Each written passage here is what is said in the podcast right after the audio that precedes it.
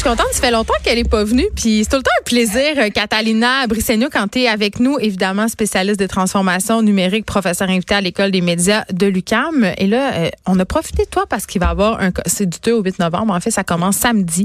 Euh, c'est un colloque, évidemment, sur le numérique. Et on va se parler aujourd'hui de la protection de données. Catalina, je suis curieuse. Est-ce que tu m'as entendu avec Master Bugarici? Malheureusement, pas ah! Je voulais te demander, ben OK, je te demande quand même si tu trouves qu'on vit trop à travers nos écrans. parce que tu as, écrit aussi un livre euh, sur l'utilisation des écrans par nos enfants. Puis là, Master, il disait, tu sais, à l'Halloween, il y a beaucoup de parents qui vont filmer, qui font des stories. On dirait qu'on vit plus le moment. Ben, écoute, c'est sûr qu'il y a un gros déplacement. On a l'impression que nos vies se passent beaucoup par l'intermédiation des, euh, Comme si ça se passe pas, c'est pas sur Instagram. En, fait, c'est vraiment particulier euh, parce que je te dirais que tu sais que les sociologues en fait ont un gros débat là-dessus, à savoir est-ce qu'on est en train de faire de la vraie communication humaine quand on parle à travers les écrans. Il y a un gros débat autour de est-ce que, ça, existe la, vraie conversation entre humains lorsque euh, on est constamment euh, à travers le le prisme des médias sociaux ben de notre téléphone. en même temps, de nos on communique pour vrai. Donc il y a tous les enjeux, tu sais, derrière aussi ça, c'est-à-dire euh, pour beaucoup ça signifie aussi un anonymat, pas toujours, mais pour beaucoup de gens ça signifie un anonymat et tout ça. Puis c'est clair que le temps qu'on passe englouti par mm. nos écrans, ben c'est pas un temps dans lequel on est dans la vraie vie. Puis euh, non, mais en même temps, je vais me faire l'avocat du diable. Si toi et moi on, on se connaît puis qu'on a une discussion par Messenger sur Facebook, notre discussion elle est autant valable que si elle se passait en vrai?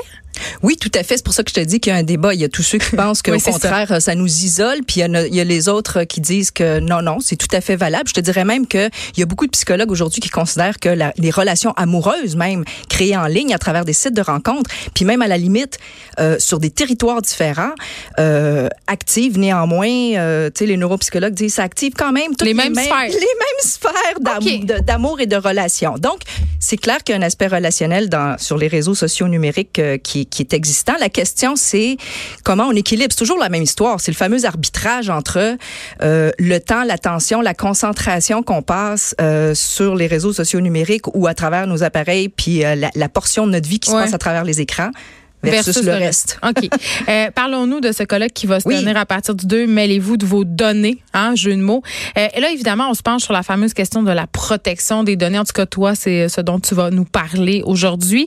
Euh, bon, on le sait, là, dans l'actualité, il y a plein de raisons qui nous amènent à penser que nos données sont de moins en moins en sécurité. Puis je disais au début de l'émission, je me disais, mais on sait tout ça, là, Catalina, c'est que Bon, il y a eu la fuite de données chez Desjardins. Il y a eu il y a des bris chez Transnord. Il y, il y, en a plein, là. Puis on devait... Des mauvaises nouvelles, il y en a plein. mais moi, je suis rendue, je me dis, non, mes données valent plus rien. Puis j'ai un peu dans le déni. Je me dis, bah, qui va vraiment faire quoi avec ça? Ah, sais pas. C'est intéressant que tu dises ça parce que premièrement, tu as raison de dire que euh, les gens sont de plus en plus conscients de ça. Je ne sais pas si tu sais, euh, Geneviève, mais il y a deux jours, euh, Statistique Canada a révélé une enquête sur les habitudes numériques des Canadiens et des Canadiennes. Mm-hmm. Une enquête qui n'avait pas faite depuis 2012. Peux-tu croire? Écoute, le monde a changé en Titi depuis ça. J'aurais envie de te dire que c'est vraiment un monde différent. Différent, très différent. En tout cas, si on parle du numérique. Oui. Mais pour te dire là-dedans, il y a des bonnes puis des mauvaises nouvelles.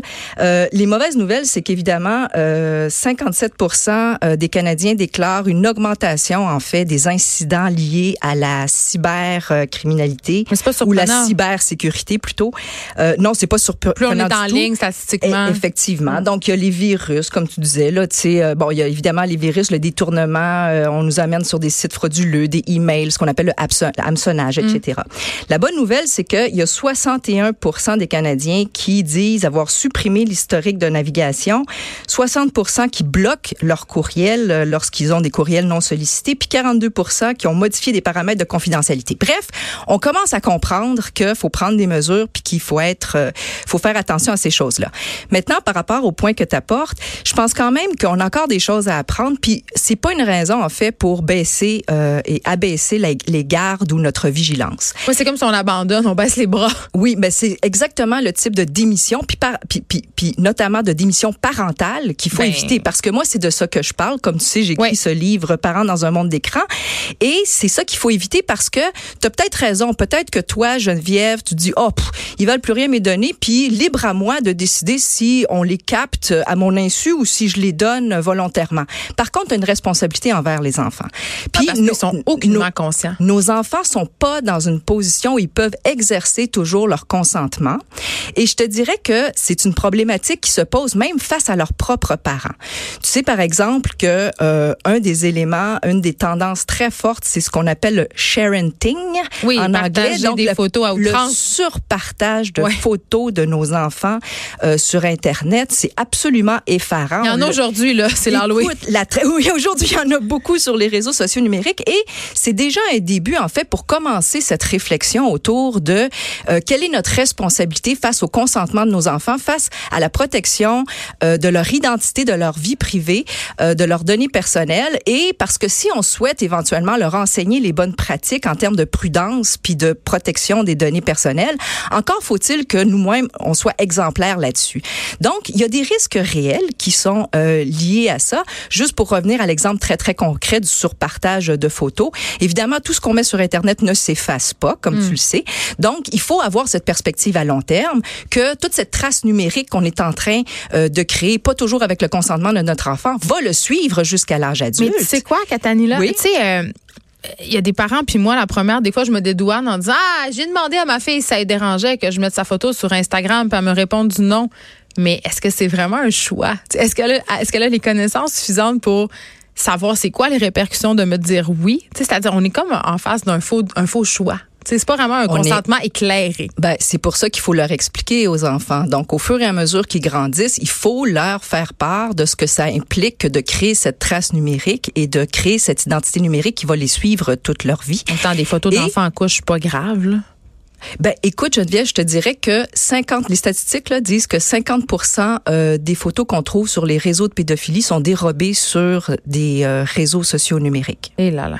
Alors, première affaire, si tu mets des photos de tes enfants en ligne, évite qu'ils soient nus ou semi-nus. Ben, il me semble c'est l'évidence. Il me semble c'est ben, l'évidence. c'est parce que tu fais référence à, à la photo euh, cute parce que c'est vrai que c'est parce qu'on trouve ça cute actuellement. Mais je te dirais que, par exemple, tu vois, euh, au Centre euh, de, de, coordination euh, d'exploitation pour enfants, la GRC, là, euh, depuis 2018, en fait, il y a 1270 cas de l'heure euh, fait par ordinateur envers des enfants.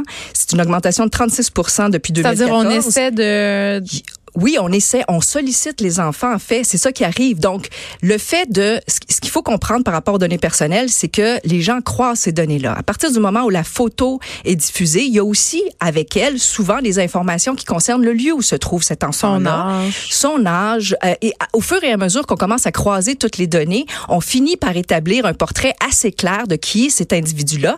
Et par la suite, euh, au fur et à mesure que les enfants grandissent, qui se retrouvent par exemple avec des comptes de messagerie ou sur les réseaux sociaux numériques. C'est là qu'on peut utiliser ce qu'on Ben, c'est comme ça qu'on finit par les traquer et beaucoup, beaucoup de jeunes, euh, même en âge préadolescent, euh, déclarent être souvent sollicités euh, à des endroits où même les parents pensent pas. Par exemple, en jouant en ligne, en mode coopératif. oui, exactement. Donc, en ligne et sur des réseaux sociaux numériques sur lesquels que nous, comme parents, parfois, on peut trouver de l'extérieur relativement mignon ou relativement bénin. Mais la vérité, c'est que il y a des risques réels donc à cette exposition et il faut prendre des mesures et il faut euh, nous comme parents s'assurer que nos enfants ont des comptes euh, bien paramétrés au niveau euh, des paramètres de confidentialité, s'assurer que si jamais on accepte qu'ils aient des comptes actifs par exemple sur les réseaux sociaux numériques, que ceux-ci soient privés, c'est-à-dire qu'on puisse systématiquement accepter ou non les gens qui rentrent entreront en communication avec nos enfants. Mais ça, c'est facile à faire quand nos enfants sont jeunes. Mais là, ma fille est rentrée en secondaire 1 cette année, puis tous ces beaux principes-là que j'ai et que j'avais sont en train de voler en éclats parce qu'évidemment, elle peut faire plein de choses dans mon dos sans me le dire. Elle peut les elle peut les désactiver, ces options de contrôle-là, cette confidentialité-là, ces comptes privés. Donc, c'est excessivement difficile comme parent d'exercer, d'exercer, pardon, une vigilance de tous les instants. Oui, c'est vrai, mais tu, parlais de baisser les bras tantôt là. Ouais, mais en fait, il faut les éduquer. Il faut que nous, on s'éduque, il faut qu'on les éduque. D'ailleurs, tu sais, euh, dans ma présentation euh, samedi, euh, j'articule toute une, une, une, approche, en fait, une attitude que je considère que les parents doivent développer face à la protection des données personnelles de leurs enfants. Puis j'appelle ça, c'est un cri du cœur. Puis par cri, j'entends donc, il faut être conscient. Il faut être conscient, donc, ce dont tu parlais tout à l'heure. Hein, il y a, on vit dans un univers qui, dont les logiques marchandes puis les modèles d'affaires des grandes plateformes qu'on qu'on visite quotidiennement, en fait, sont là pour essentiellement extraire, capter, traiter, euh, stocker et revendre nos données d'utilisateurs. Ben oui, puis on Donc, parlait des données biométriques. Il faut être conscient exactement de des logiques euh, marchandes, commerciales, économiques qui sont derrière tout ça. Euh, il faut s'éduquer, il faut comprendre comment fonctionnent ces algorithmes-là. Déjà, ne serait-ce que par commencer de comprendre qu'il y a deux types de données personnelles. Il y a les fois où moi j'accepte de donner mes données, par exemple quand je fais des transactions bancaires puis que je rentre mon numéro de carte de crédit. Euh, puis il y a les données qui sont captées souvent à mon insu oui, quand on euh, pendant ma navigation, oui. quand on participe à un joli petit sondage cute. Oui, euh, ben, cette fameuse application pour nous vieillir la face. Là. Exact. Par ça. exemple. Alors, faut être conscient, faut se responsabiliser, euh, faut se responsabiliser pour éviter nous-mêmes de partager trop de données sur nous et sur nos enfants. Et euh, il faut leur enseigner, puis il faut finalement s'impliquer. Puis s'impliquer, ça veut dire jase avec ta fille oui, Geneviève. Ça veut, oui, mais ça veut dire, euh, oui, ça veut dire jaser, puis ça veut dire s'informer. Ça, je pense Absolument. surtout c'est le nerf de la guerre. Et je pense qu'un colloque comme celui-là, rendez-vous euh, numérique, mêlez-vous de vos données. Hein, ça peut quand même euh, nous aider comme parents, puis même comme utilisateurs, même pour nous. C'est gratuit et ouvert. C'est samedi matin. Ça commence samedi et tu seras là samedi. C'est jusqu'au 8 novembre. C'est organisé par la banque. Merci beaucoup, Catalina Brisseno, d'avoir été avec plaisir. nous. De 13 à 15, les effrontés. Cube